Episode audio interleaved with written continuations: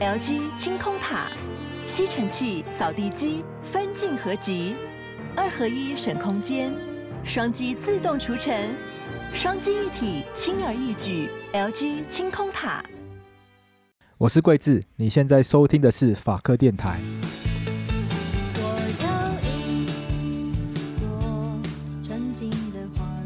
我后来还是跟科技低头。傻小，就是我本来一直在犹豫要不要装宝宝摄影机这个东西，嗯、后来我还是装了。你不是觉得很可怕吗？哎、欸，这个节奏好像要进业配没有？我已经买了，忘记了钱买的。等下，哎、欸，我们在哪一集讲过这个话题？忘记了、欸，哎，好像好像有聊过这件事，忘记是私聊还是在节目上讲。好，不管有没有讲过，那就反正就加减前情提要，反正就是不知道在哪一集，还是我们私下聊天，因为刚好又生小孩，然后他就很挣扎，要不要在家里装那个。嗯婴儿摄影机，因为婴儿摄影机呢，现在因为红色产业链的关系，很难摆脱那个里面零件有来自中国的原料。对对对对对对。哎、欸，我有些朋友家里是直接放小米的、啊，看，这要让习近平看你宝宝是不是？大家很多人都是小米全套啊。习近平看你宝宝，习近平管你家怎么扫地拖地，习近平 管管。我有小米要出什么？小米有出那个、啊、那个什么煮健康手环，煮那个饭那个什么电电饭锅，那个电锅煮那个电锅啊。然后我朋友买那小米电锅啊，我说哇，习近平知道你什么时候吃饭呢？他知道你吃饭的那个口感呢？他是知道你喜欢吃硬的，喜欢吃软的哦。你今天吃稀饭这样子，习大大管你食衣住行，好可怕哦！我没有我没有办法。习大大跟任正非关心你的每一分每一秒。哎、欸，可是我跟你讲，小米真的很厉害，厉害的点在于它那个价格没有太高。所以很容易吸引人，就是可以理解为什么大家会想要买。价格真的真的很便宜啦。对啊，对啊。靠腰为什么好像帮小米叶配一样啊？好了，我要停止小米的话题，不管。好，你讲完最后一句话，让你讲最后一句话。反正后来就买了宝宝摄影机，我还是跟科技低头。OK，对，因为觉得可以在客厅，然后知道小朋友的举动啊，听到声音啊，哎、欸，很猛哎、欸，它会，它主要功能其实要侦测有没有口鼻盖住，因为小朋友可能不小。快要进入学习翻身的过程，所以他如果口鼻遮掩住会有危险。然后如果突然爆哭什么的，我可以从就是客厅跑进去，会方便很多。看你那个是 AI 扫描哦。对啊，其实其实有点恐怖，有点恐怖哎、欸。看你小朋友从小被科技监控哎、欸。对，这不知道是好事还是坏事。它有些机种是这样，它上面有麦克风，你还可以跟那个对话，就是它要让你用到比如三四岁。所以他，我有看过那种广告，他的情境是三四岁小朋友在那边跳的时候，妈妈会透过那台说，说什么，加油，不要再动了，类似这样子，再动，快去写功课，类似这种，哦，是一种完全管控的。可是我不是选那种.我的是会播音乐的，就偶尔可以播播音乐，可以播音乐给小朋友听，对。所以你就是可以远端哦。我我今天去开庭的时候，就有透过那个看一下小朋友。那你播什么莫扎特、阿法波这种嘛？希望从小让他建立他那个什么脑袋的细胞增生这种路线的东西吗？没有播白噪音。我怎么要播白噪音给小朋友听啊？哎、欸，像我小孩，他就特别喜欢水声啊。他他开始要哭的时候，我只要开水龙头的声音，嗯、奶瓶把他泡奶的那个奶要把它冲凉的那个声音。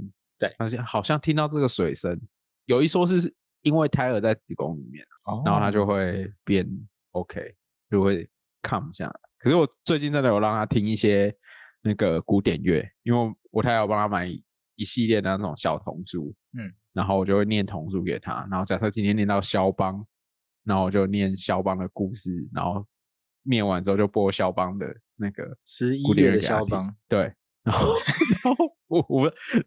我讲完这个，就是那个那系列的童书啊，不知道为什么他都会加上，比如说肖邦当时被称为第二个莫扎特，或者另外一个被誉为第二个贝多芬。然后我念到那段的时候，我就会跟我小孩讲说：“哎，他可能没有想要当第二个莫扎特啊，每个人都想当自己吧。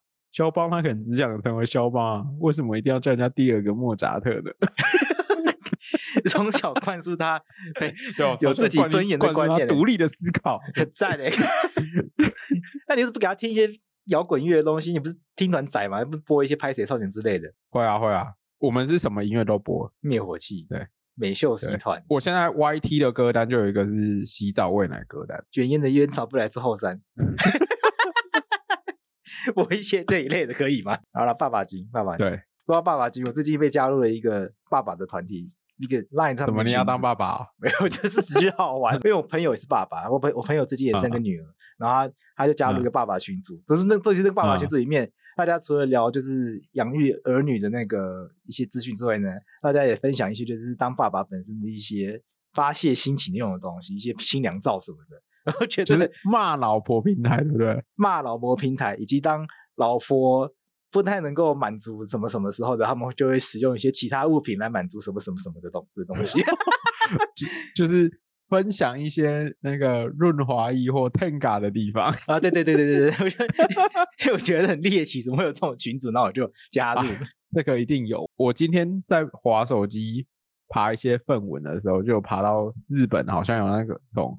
什么人妻互助会？对，知道吗？对，就人妻都想要偷情，然后人妻偷情可能怕被老公发现，嗯，然后他们可能就一群人妻组成互助会，然后他们就是会拍平常先拍一些自己人妻们聚会的照片，然后如果老公怀疑的时候就可以丢这个照片，然后互相支援餐点之类的。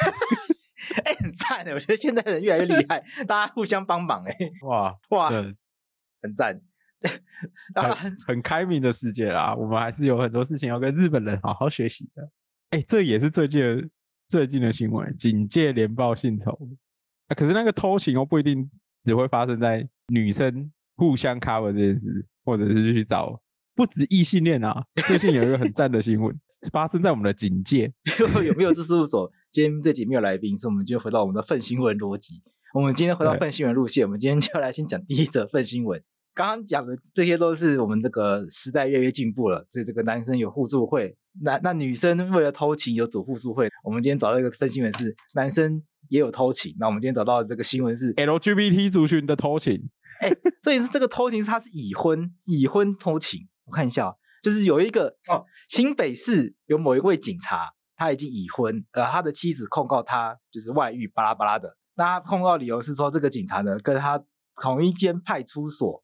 的另外一个警察过从甚密，然后两个警察在同机处被抓奸，抓奸在床。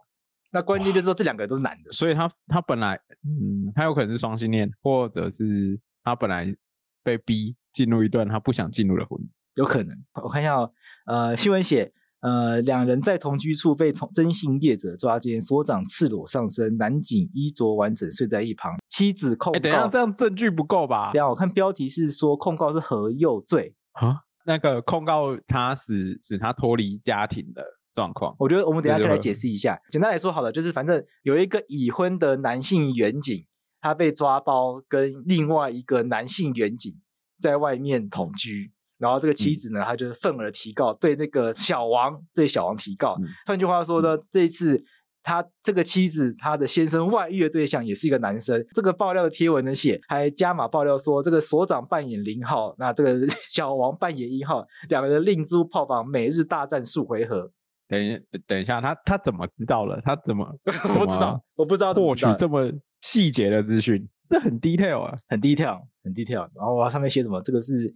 什么双？什么两个人在办公室里面常常眉来眼去，异常的肢体动作。这只能可能因为在办公室里面两个人就很很 闪吧，所以大家早早就发现，早就觉得，哎，这两个人其实呃是可能就是有恋情这样子。因为现在这个时代越来越开放嘛，所以大家也不会觉得可能办公室有男生喜欢男生，大家已经不会觉得不舒服，也觉得很 OK 什么的，只是会觉得说，哎，你不是有老婆吗？你怎么可以这样巴拉巴拉？哎，那他告他什么？我看新闻好像是告何佑罪。我觉得这个蛮有趣的，可以跟大家讨论，因为我们在。前一阵的节目上都跟大家讲嘛，就是台湾已经没有通奸罪了嘛。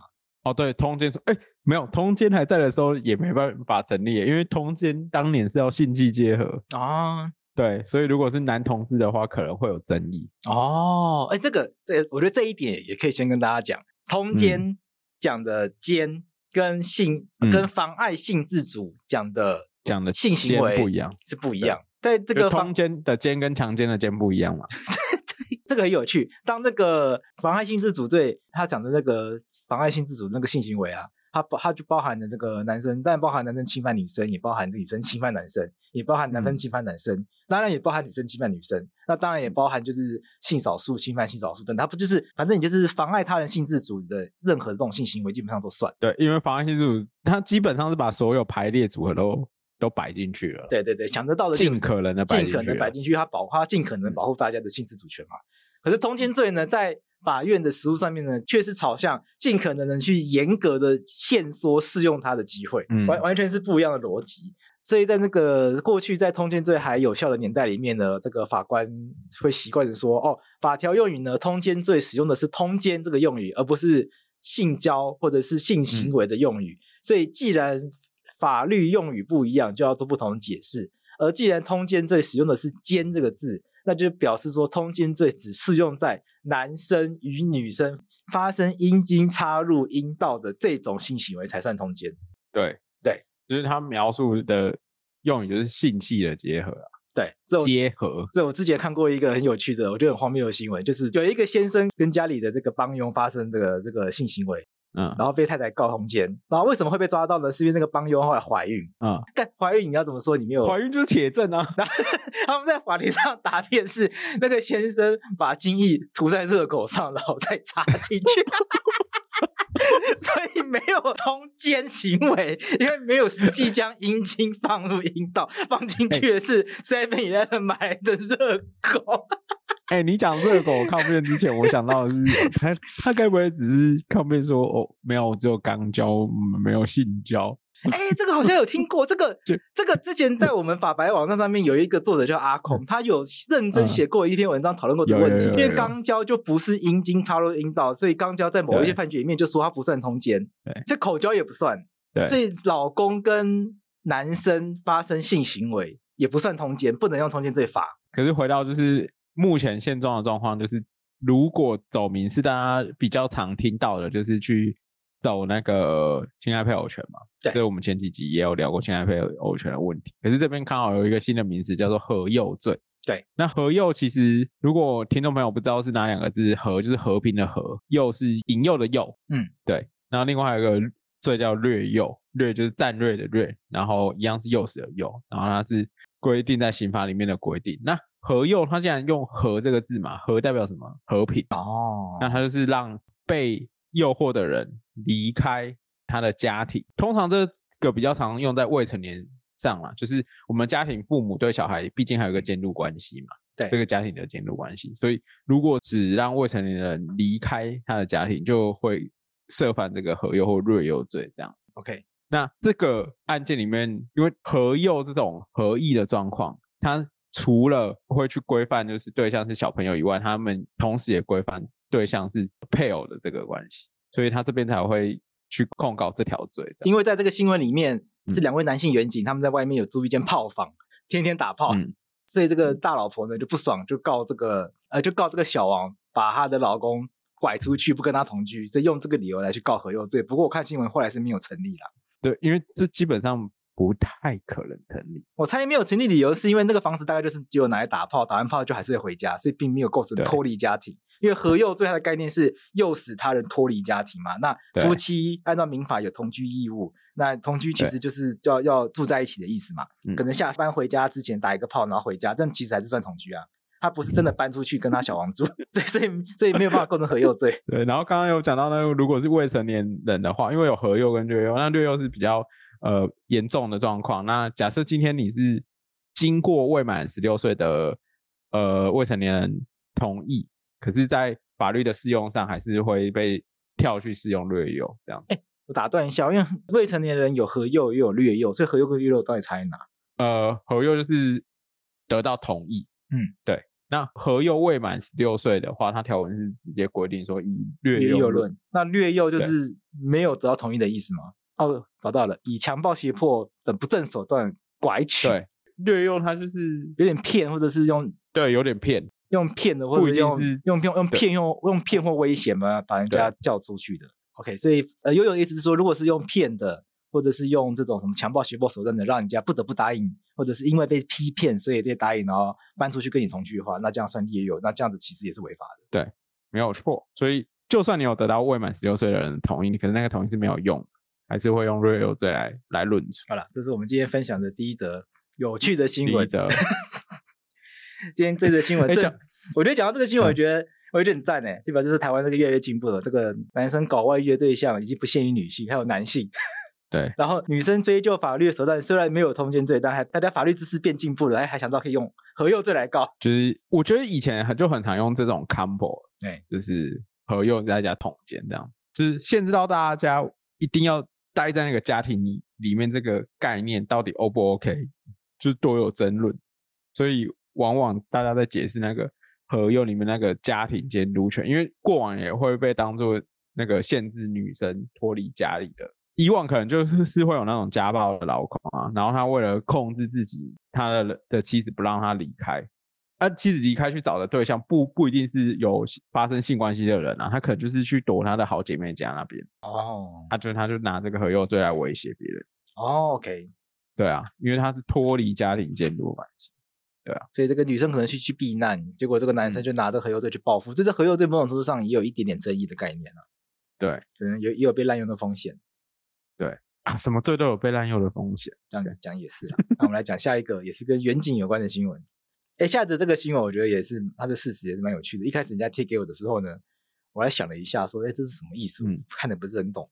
它的这个事实大概是这个样子，嗯、在这个新北市呢，有一些这个租车业者呢，他们最近呢遇到一些困扰。他们把车子租出去之后呢，有一些这个租客租车的人呢，没有好好租车。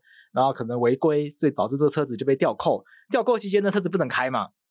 那这车子一吊扣，可能就六个月，六个月不能开。那这车子被扣在那边不能开的话，这些租车公司就有很严重的损失。所以他们就想了一个妙招，因为他们发现吊扣六个月不能开，所以他们干脆就选择让这个车子直接被吊销。那吊销之后呢，因为吊销之后呢，只要付一笔罚金、还罚还等等的，反正就是罚一笔钱，就可以立刻重新换一张新的牌照，这张这台车子。就可以立刻重新上路。他们算一算，发现，哎，不如就把这个罚还罚一罚，会比他们这个六个月不能够租车的损失还来得划算。所以他们就想了一个妙招，是一旦车子有这个租客呢，害他们车子被吊扣，他们就会把车子开到路上面，然后找一个警察，让这个警察去开罚单，说，哎，这车子被吊扣了，怎么又开出来？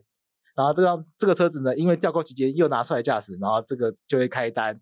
被开单之后呢，就会立刻被吊销。他们就跟一些警察配合，他们就付钱给警察，让警察开单。因为在路上找警察实在有点困难，随机找警察有点困难，就是找一些固定的警察来。对就有些警察开始固定配合开单，然后可能每开一张单给多少钱这样子。结果这件事情呢就被发现了，然后这些警察现在全部被移送法办，然后有被依贪污治罪条例移送侦办，甚至被羁押去了。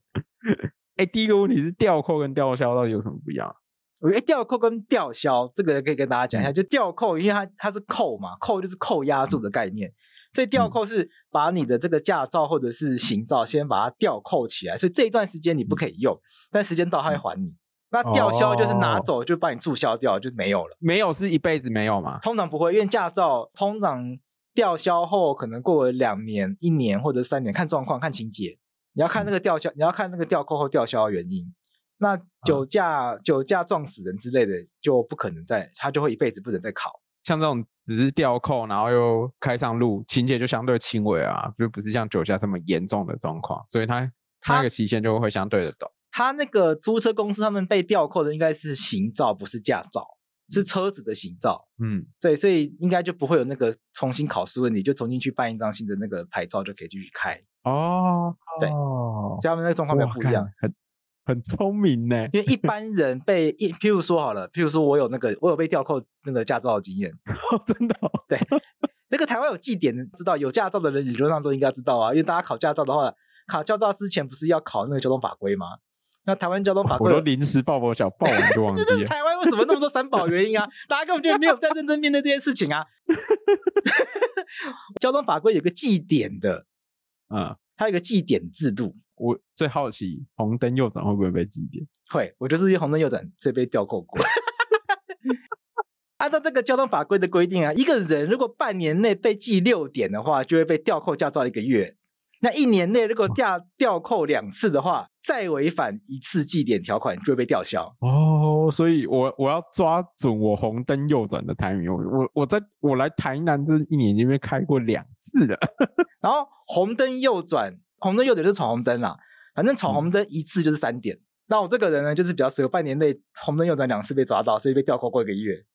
没有啊，你在台北骑车啦？哎、欸，没有，就有一次是在，好像是在南部呢，就随 其中有一次在南部，不是在北部，反正就被抓到。哎、欸，我跟你讲，那有时候真的不是我爱红灯右转，有时候那个真的没有车就。很想右转。好，等下这是我们，可是我们是法律节目，是我们发发不可以在节目上讲这种 政治不正确的观念。我们还是推广，就是大家要遵守交通规则。我们还是推广大家要好乖乖等红灯，不要随便的，因为随便红灯右转。尤其很多人是边开车听边听 Podcast，所以我们鼓励大家就是出门停看停，停车要礼让。嗯、对对，反正不要随便红灯右转了。对，红灯右转不要被抓到。那像我驾照被吊扣之后呢？你被吊扣之后呢，你要先把驾照送到那个那个监理站，那监理站他会真的把你的驾照拿走。嗯，那从拿走那一天开始算，就是你就是你就不能骑车。我印象中是这样，嗯、我我我我有点忘记是从哪一天开始算。但是等那个吊扣期满，你就可以骑车。那你什么时候去哪都可以，因为它系统会自动帮你恢复。哦、就是之后你在路上如果刚好又遇到盘查什么的，反正那个员警他们现在手机就可以直接。打你身份证之后就会查，他就会知道你的驾照有没有效。好，先补充一下，就是吊扣驾照，它的执行是用实际缴交驾照的日期算。对，就是我可以个人分享我被吊扣的一个经验。哦，红灯右转堂课，就在日。欸、好了，不能说倒霉啊，就只能说自己活该了。不要，红灯右转很大一部分都是那种心存侥幸的心态。然后，因为我我。我我很喜欢有红灯右转，所以我都抱着这种侥幸的心态，然后我我就想说，哼，被开一次，我多转几次就赚回来了。好啦，还是讲一些真正正确的话，就是交通事故都是侥幸心态造成的。我可以分享一个我自己办过的一个我人生中我觉得很惨的案件。嗯、有一个计程车司机，他就是他是红红灯左转，但他红灯左转是那种，嗯、呃，他。直行是直行是绿灯，但左转灯还没有亮，他就左转了。哦，就有一些路口不是 OK 就切过去。对对对，有些路口是要左转灯亮你才可以左转，这直行车。但他就是没有等到左转灯亮他就左转，因为他以为对向没有车，他要转过去，就没想到他只是没有看到，一转过去撞到一一台摩托车，然后那个被他撞到那个人呢，被撞到半身不遂。然后我那个时候呢是帮那个被撞到半身不遂那个人去告他，嗯，所以那个那些人的司机呢就被判重伤害，过失重伤害。然后要判赔，然后那时候后来就帮他谈和解金，后来谈了，嗯、我们那时候初估应该是可以争取到一千万以上，因为那个人才三十几岁，所以光是那个人的薪资损失，嗯、然后劳动力减损等等的加起来，应该都可以破千万以上。嗯、所以那个，所以是那个计程车司机呢，后来是后来我就离开那间事务前事务所了，所以后续的状况不是、嗯、我就没有 follow 到。但我的理解是，那个计计程车司机应该是必须要把他的房子卖掉来赔。那个当事人，嗯，对，所以对双方来说都是一个悲剧，都是一个悲剧，所以大家还是不要心存侥幸才是正确的，嗯、绝对不鼓励大家红灯右转，绝对不鼓励大家做违法的事情。所以，对对对对对，所以当律师自觉得就看到很多极端案卷，平常都不觉得那些事情发生在自己身上，嗯、可是看久了之后就觉得其实还蛮可怕的。嗯，不要心存侥幸啊！那像这些远景呢，我觉得心存侥幸，要说干这些这些事情怎么会发现，就居然被发现了。对对，想说，哎，我还是去开单啊。所以我觉得这件事情也是可以跟大家讲，对这些拿钱收贿赂的远景来说，他也会觉得这件事情很难被发现。失信之物为什么要抓我？哎，他是合法的事情，因为这些租车业者他就是本来就该抓。对啊，为什么会是违法的？这其实从某个角度来看哦，这些租车业者他把不该开上路的车开出来，让远景来抓，这件事情本来就是该抓的，不是吗？那这些员警只是错在。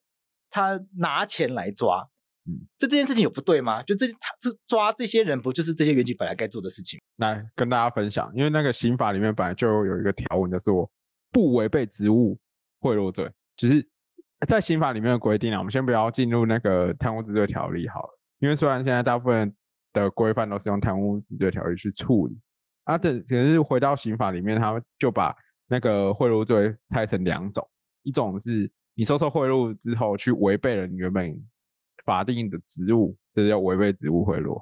那今天假设你不违背职务，就像这些警察一样，开单本来就是他要做的事，可是他错在哪里？他不该收钱。对，那他虽然没有违背职务，可是有收受贿赂的状况，那还是会构成不违背职务贿赂罪。所以拿钱办事是不可以的吗？对，拿钱办你法律上的事是不行，也不可以。大家脑海中想到贿赂，都会是这个。譬如说去某一个高级官员的办公室，然后他就打开他的抽屉，嗯、就默默的把可能咖啡罐、茶叶罐放进去，然后他就帮你瞧一些本来你他不应该帮你瞧事情，譬如说某一些不该标给你的案件，他就标给你，或者你不应该包给你的工资，他就包给你之类的。就是就是你不大家想象的贿赂是你不应该得到的东西，你却得到了，或者是本来应该判有罪的，有钱判生，无钱判死。但是在这个案件里面呢，这些人本来就应该被开单，不是吗？所以我觉得，我我就我觉得很有趣，就是那为什么还远景拿钱还是错的？因为呃，假设我觉得这大家可以从一个角度来思考，是假设他拿了钱，可是他还是依然去执行他的法定职务，可是他有收钱的这件事情，你会觉得他去执法是公正的吗？对，我觉得可以从那个对于观感不佳，呃、不应该不止观感不佳，对于他执行公务的呃信赖性会有疑虑啦。哦，对，我觉得应该要从这个角角度去思考。就是政府官员执行职务，就是应该要公正、依法行政，不是拿钱办事。嗯、对，这个是贪污治罪条例，就是禁止公务员拿钱，不管他拿钱办的是合法事、非法事情，基本上就不可以。就是按照法律应该要办，就是要办；按照法律不能办，就不能办，不能够拿，嗯、不能够因为拿钱来办。就是这这，应该说你本来依法就应该怎么讲？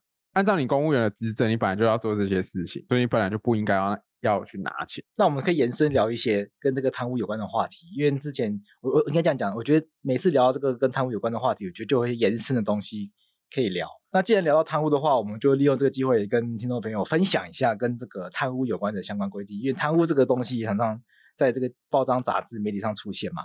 那今天既然有有机会聊到，我们就把跟贪污有关的相关犯罪都介绍一下。所以我们刚刚介绍这个东西，它叫做不违背职务贪污罪。我们就这样子帮他命名好了啦，这样比较好理解。嗯，因为这个公务员他拿钱是做一件不违背他职务的事情。嗯，那换句话说，会有另外一种犯罪叫做违背职务贪污罪。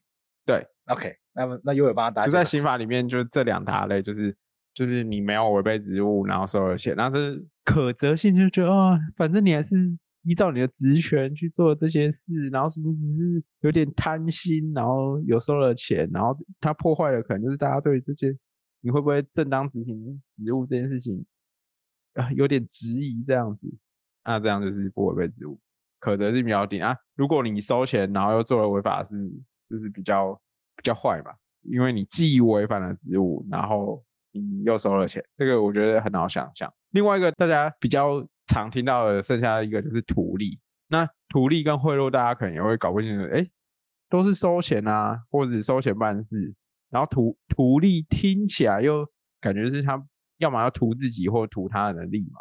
大家脑海中想象可能会觉得，哎，这到底两者之间有什么区别？实际上，贿赂的状况，他一定会有一个行贿的人，可是图利不一定。比如说，他可能是他利用。他可能就是公务机关里面的出纳会会计啊，他可能就利用他执行职务的时候，中饱私囊 A 了点钱，这种就会属于是图利，因为没有行贿的人就不会是贿赂的状况。OK，所以图利罪指的事情是公务人员利用他职务之便顺便 A 一点钱，嗯，他概念比较像这样。可是贿赂是有人付钱给你，让你去办事，他概念比较像这样。嗯嗯，所以贿赂它听起来更严重，因为贿赂是有明显的对价关系。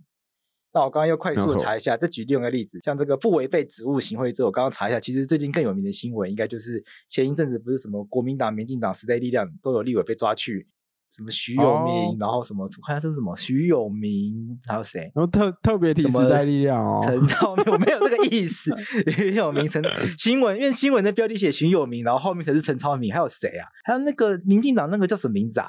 苏什么的啊？苏正清是吗？对对对对对，他们他们把靠犹太的公司推动公司法修法吗？什么陈唐山啊？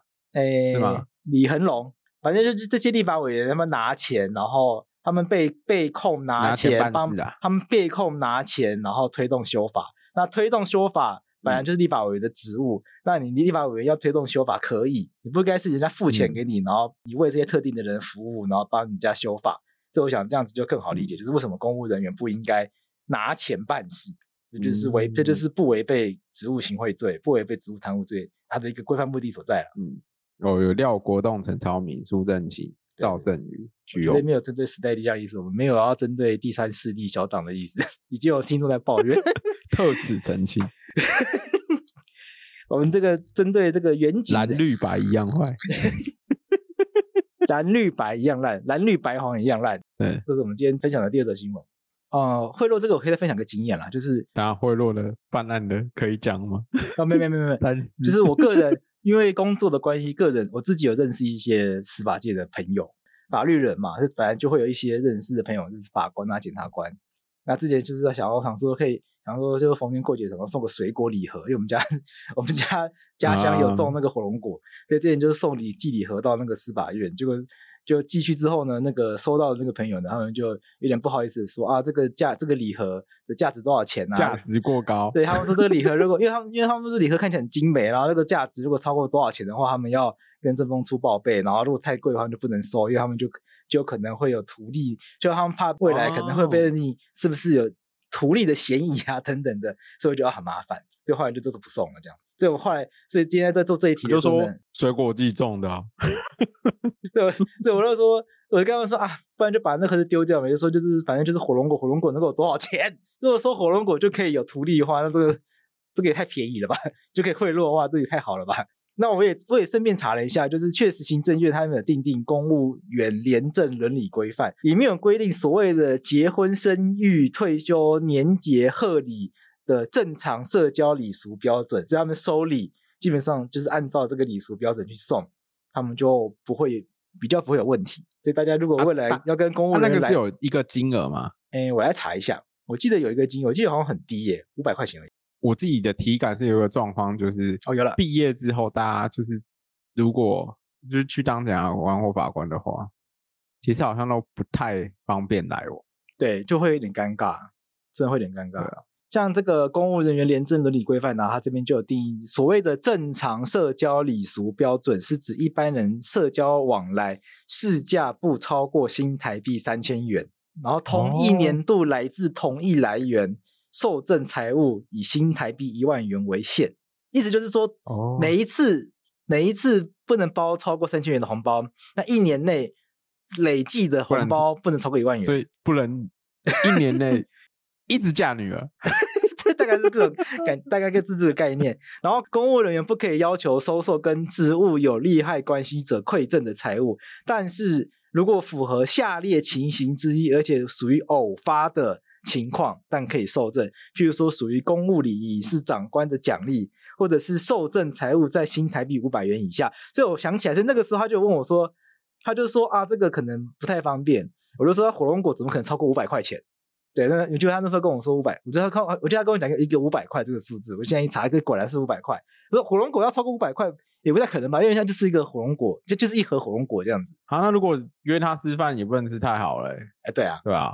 那当然 A A 制 A A 好，那只能 A A 啊，难难怪他们都没朋友。所以所以你看，有时候看那个所谓的那个宴饮餐叙啊，那个宴饮的餐厅有时候也没有很高级啊，嗯、真的爆出来那那餐厅有时候都是一些，就是你们这对还好吧？嗯、对啊，譬如说我刚刚看那个新闻，那个我们刚刚前面看那个某某地检署，他不是那个官说的，官说不是在某个餐厅宴饮哦，大车轮，大车轮而已啊，那个 不就很普通吗？又不是在三井，就是、又不是八王子，大车轮差不多就是。大学的时候不太会去吃，可是上到硕士班有点钱的时候就可以去吃了。对，对，就是那个等级而已。这个有什么好上官说宴饮的场合？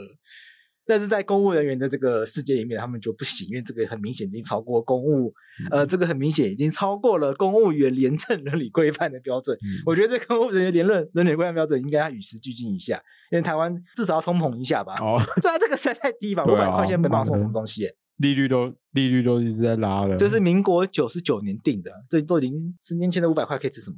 现在五百块连剧都没办法去吃，现在剧一锅都超过五百块。哎、欸，这样来这样讲来，二十几年前五百块的便当真的很屌，对不对？颜色文学市长的时候不是被酸什么？他都吃五百块便当，然后很高级，他都觉得没什么吗？没有没有，那是源自于他爸。那我记得那好像是从他爸连战开始就是什么连战都讲五五百都吃五百元的便当，可是连战在从政才有。那个年代五百元的便当可能真的蛮屌的。连战从政那年代，民国八十几年那一定很屌啊！五百块便当感觉就是什么金华饭店出来的东西啊！哇现在五百块便当，搞不好 Uber 以上都叫得到。哦，对，就麦当劳，对啊，麦当劳分享餐，一个人克掉两份就，就对啊，你大麦克，你这你这随便配一些东西就五百块啦，两份就有啦。哎，那不值钱啊！现在看那不值钱啊，五百块，五五百块，哎，五百块你可能就是甚至没办法叫达美乐给公务员呢。嗯，真的，达美乐打披萨都超，但你不能请他吃达美乐嘞，你不觉得荒谬吗？不对啊，达美乐有十片披萨，你请五个公务员吃啊？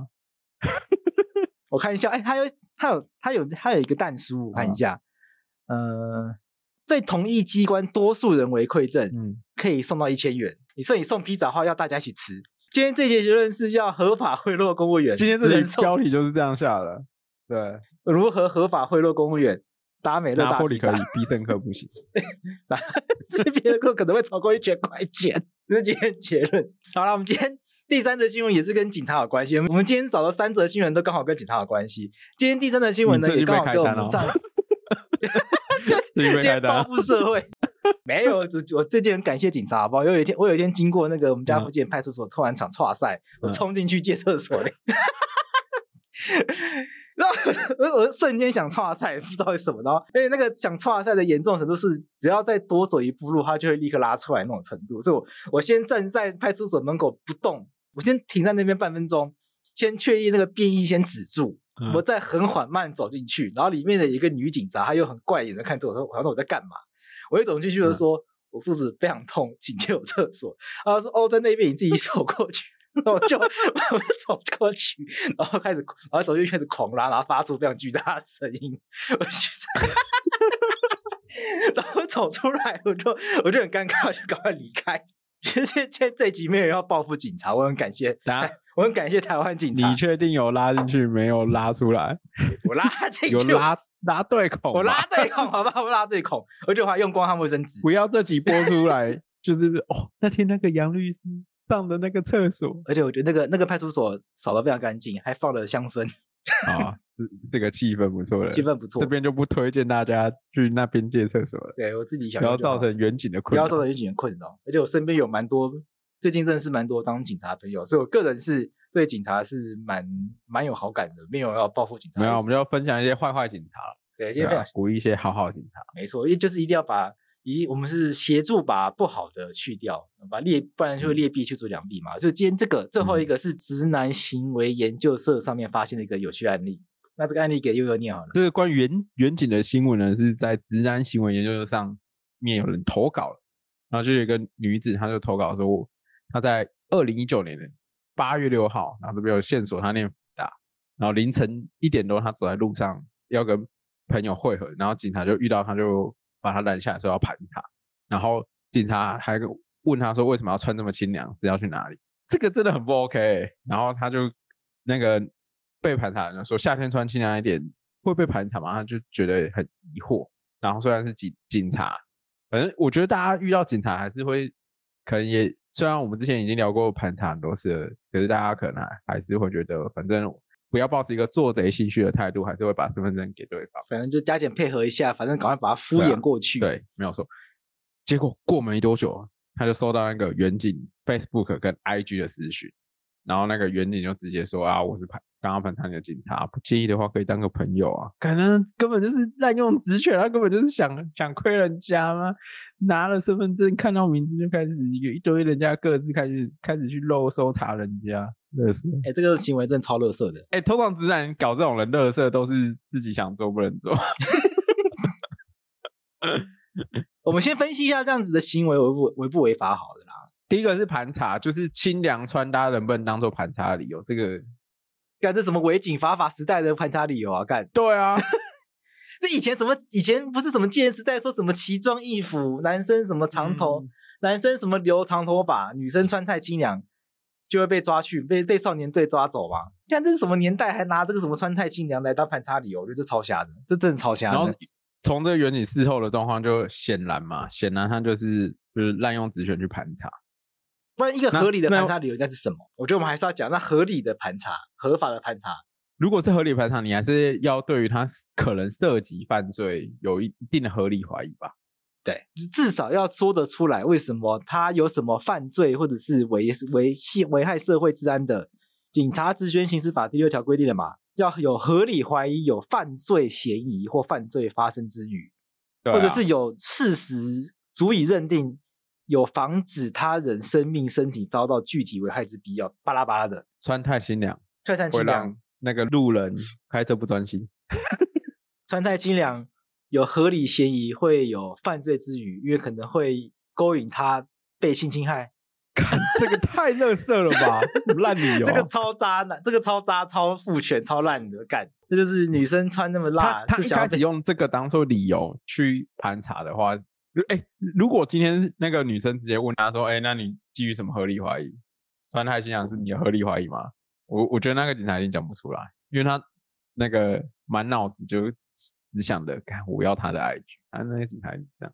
如果他如果那个女生讲这句话，搞不就中招了？因为那女生讲这句话，那员警就可以说：好啊，那我们不然就带你回派出所啊，我们回派出所来了解你的身份啊。因为警察不是有这个权利吗？嗯，对啊，那这个女生就要，这个女生就被带回警察局啦，那就坐下来好好喝一杯咖啡那个警察就睡醒，他可以长长久时间跟那个女生相处的机会，这样更恶，太恶了。对，这个是第一个盘查本身就不合理。第二个是，我觉得台湾大家对于各自法各自的意识还不是很成熟。这这个对我来说，我觉得这是违法收集各自的行为。因为这个，因为远警透过盘查，他问到了女生的名字，然后他因为因为他看到女生的身份证，所以他其实也拿到了女生的身份证字号。假设他背起来的话啦，那他也知道女生的生日。如果他翻过来看的话，女生的爸爸妈妈，假设有配偶的话，配偶姓名。那女生、嗯、女生不用当兵了，所以女生的那个役别当然是空的嘛，那就不管她。那住址，可不住址都被看到了，嗯，对啊，所以女生的个资其实是被看光光的嘛，户籍地一定会有了，户籍地都被看光光了嘛，住在那里其实都被知道。啊、那所以员警他利用违法盘查的行为，其实取得女生非常多个资，这对我来说是一个违法的收集个资的行为。而且警察在利用的状况上，他不是只有盘查你当下取得那个个资的的问题而已，因为他们。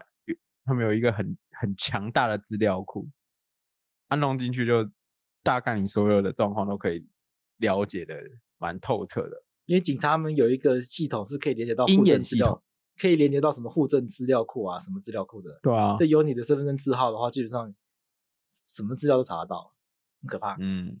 那这时候政府机关通常会说：“哎，这个资料库都是很严密的，不能随便使用的。”然后通常这种状况，长官就会说：“啊，我们会给他一个申诫处分啊，反正再记个功就可以补回来。”像最近那个台北市议会 也是被也是被叫去被叫去骂的那几个科长嘛。对啊，对啊。哎，刚才我觉得，我觉得那个下一期政治政治规又是可以来讨论那个事情。哦，好好。我被加进去的那个群组里面，就就是有正反两面的意见，就是大家辩论的非常厉害。有人觉得、哦、好哎，有因为有人觉得苗博雅是很过火，根本在作秀，但有人非常支持，觉得就是应该讲骂。啊、嗯，好，先回来。所以，我我觉得这个远景的行为啊，我自己觉得按照各自法规定啊，因为远景是公务人员，那公务人员他在法定职务的必要范围内是可以收集个资，没有错。但第一个，这个盘查对我来说本身就已经违法，在 所以根本不可能是必要的收集个资的行为。那尤其是他一开始就他根本就是为了把妹，根本为的是亏妹子，所以去那利用自己盘查的这个假借盘查名义去要去去骗到这个女生的名字，这对我来说根本就是一个违法收集个资的行为。所以我觉得这根本就是一个，我觉得根本就是我其实我觉得也是违反各自法的行为了。那按照各自法规定，其实他是有刑事责任的。对对，所以我觉得，可是各自法刑事责很低呀、啊，有没有更屌的？所以我们刚刚刚为什么要花时间去铺成图利罪呢？就是因为我们在节目开录之前呢，我跟又有在想说，看现在直男研究社话题这么多，耳男这么多，有没有一些方法可以治治耳男？所以我们就想了一下，看，其实我们在想图利罪的这个规定啊，它是公务人员违违法图利嘛，嗯，那这个图利的这个利益，它的概念其实很广。嗯，那这个南远景啊，他违法收集个资，违法盘查，然后收集来个资，那他图到了获取他人个人资料的利益，获取一清方者的利益，获取把妹利益，这我们觉得这搞搞不好可以用图利罪来办。那图利罪是最终判到五年呢？对啊，哦，对啊，法学新发现，法学新发现。因为听众，我们讲认真的，如果我们看那个图图利罪的那个刑法上一百三十一条那个图利罪的条文，嗯，它是。规定说，公务员对主管或监督之事务，直接或间接图利。对，这种这是刑法上的规定嘛？对。然后贪污治罪条例第六条，它它也有规范说，对于主管或监督的事务，明知道违背法律或相关的法规授权的，命令啊，然后直接或间接图自己或其他私人不法利益而获得利益。你看哦，盘查是警察主管或监督的职务，那他是啊，算嘛？对，那他知不知道他所做的事情是违背警察职权是你法？明知这样子的穿着新娘是不能盘查的，一定知道。干，你几岁人啊？你这是违警法法，你违警法法，你借谁蒋经国教出来的？对啊，那他是不是有获取利益？那获取人家个人资料的，个人资料也算是这种利益啊，一个把妹肉搜的机会。对啊，干，好了，办他了，好，就这样了，五年以上了，抓他，快点。对，我们今天这一集最重要的贡献是，我们为直男行为研究社提出了一个法学新发现，我们办这些直男行为研究社里面这些恶男的方法，图利罪五年以下有期徒刑。好啦。我觉得台湾的这个情感教育其实是空窗，其实根本没有，因为情感我觉得也没办法教育，不可能国小国中就是可能开一堂课，然后教大家如何谈恋爱，这很奇怪。应该是我们国小国中高中那个氛围是不鼓励小朋友去发展自己的感情关系，不鼓励小朋友去探索去尝试。那边大家都是长大你老入花丛这种状态，你不觉得很多是这样的状态吗？我觉得小时候的观念是啊，国中不好好读书。高中好好读书，大学有你玩四年，对，所以大学就一堆不知道干嘛的，就被恶意什么的，一定还是要学习如何又可以好好念书，如何又可以同时维系好关系，这才是健康的人生嘛。多少人到长大之后事业很有成就，就毁在感情上面，因为小时候就没有经验嘛。这集突然变好励志，我前面很法律呢，后面突然变，后面怎么突然变这么励志？今天这集带来三个关于远景的粪故事。因为杨过一次去警局拉了一头不错的屎。今天分享了和诱罪的观念，因为通奸罪失效了，所以今天分享的是以后没有，因为没有通奸罪了，所以我们分享的和诱罪观念。所以大家以后在诉讼上面可以使用的新策略就是告和诱罪。只是脱离家庭的那个概念是不是在你的个案能不能真的证明？这可能还是需要一点技巧。后来跟大家介绍贪污罪的条例。告诉大家，就算你是依法执行职务，可是你收受贿赂还是会被处罚的。对，因为法律本来就有处罚这样子不违背职务收受贿赂的状况。而且大家去看那个贪污治罪条例的规定，跟刑法里面的规定天差地远哦。那个在贪污治罪条例里面非常重，是非常重，重的非常惊人。第五条那边非常非常非常重。对，然后最后。给大家一个法学新发现：那违法盘查的警察乱要人家各自的警察，是不是有图利的图利的嫌疑？图利之余啊，对啊。好了，我们希望在这集带给这个社会最大贡献是带带带领台湾的新 Me Too 运动，用土地罪打击违法盘查。